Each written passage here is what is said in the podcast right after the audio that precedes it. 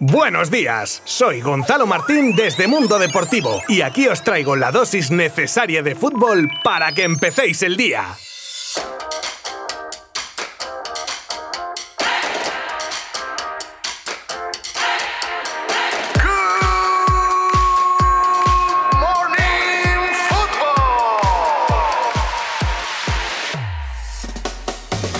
Increíble partido el que se vivió ayer en el Parque de los Príncipes. Un partido para grabar y enseñar a generaciones venideras. Si en la ida el Bayern no se llevó mayor premio tras 31 remates y un constante asedio, en el de ayer se dio la vuelta a la tortilla y fue el PSG el que desde el inicio buscaba la portería de Neuer con un Neymar estratosférico al que solo le faltó el premio del gol. Dominaba, regateaba, dos palos, un espectáculo. Pero en un toma y daca constante, el fútbol fue caprichoso e hizo que llegara el gol de Choupo-Moting, por cierto ex del PSG, para adelantar al Bayern que pudo irse con un 0 a 2 si Keylor no hubiese hecho una palomita de escándalo a tiro de Álava para sacar el balón fuera. Ya en la segunda parte el Bayern que se fue entonando y el PSG se replegó para buscar el gol a la contra, pero el marcador ya no se movería, a pesar de un Bayern que dio todo y acabó con Javi Martínez de 9 buscando la épica, pero no llegó y el PSG se cobra su particular vendetta de la final de la pasada edición de la Champions. En el otro partido del día de ayer, el Oporto que ganaba 0 a 1 al Chelsea pero que no le valía y aunque de manera digna se despide de esta Champions ante un rival de mayor envergadura con el que no pudo. De esta manera el equipo inglés que espera al vencedor de la eliminatoria entre el Liverpool y el Real Madrid que conoceremos esta misma noche. Un Madrid que viaja a Inglaterra con una renta de 3 a 1 que consiguió la semana pasada en el Alfredo Di Stéfano y que pretende mantener para ser ese rival que espera el Chelsea en semis. Con las bajas ya conocidas y el mayor problema para Zidane que será decidir quién será el sustituto del último lesionado del equipo, Lucas Vázquez. El recambio natural sería Odriozola, pero también podría jugar Valverde o Nacho o Militao. Por cierto, y no quiero ser agorero, pero el Madrid se va a hospedar en el Hotel Titanic y hoy se celebra el aniversario del trágico accidente del famoso barco. ¿Casualidad? No lo creo. Lo que es seguro es que solo puede pasar uno y el otro acabará hundido.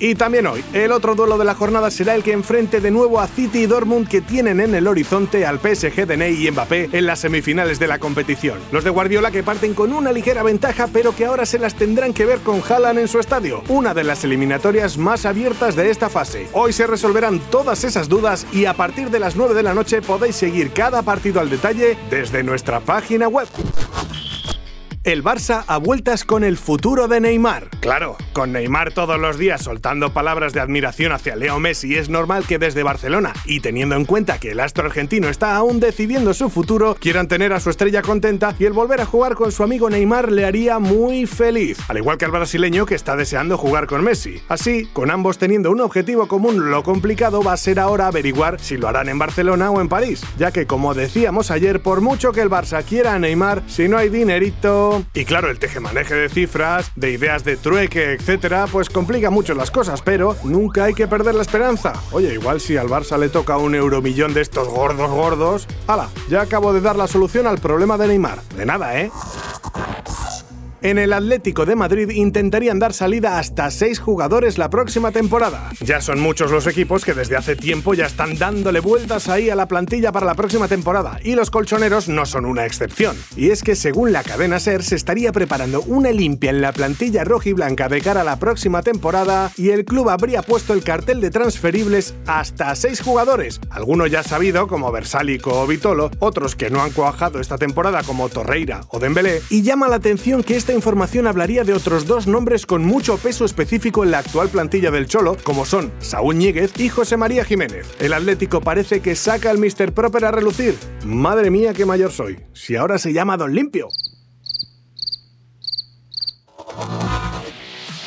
Ibrahimovic en un nuevo lío. Mira que Ibrahimovic se mete en muchas movidas y algunas hasta nos hacen gracia, pero ahora solo puedo decir una cosa.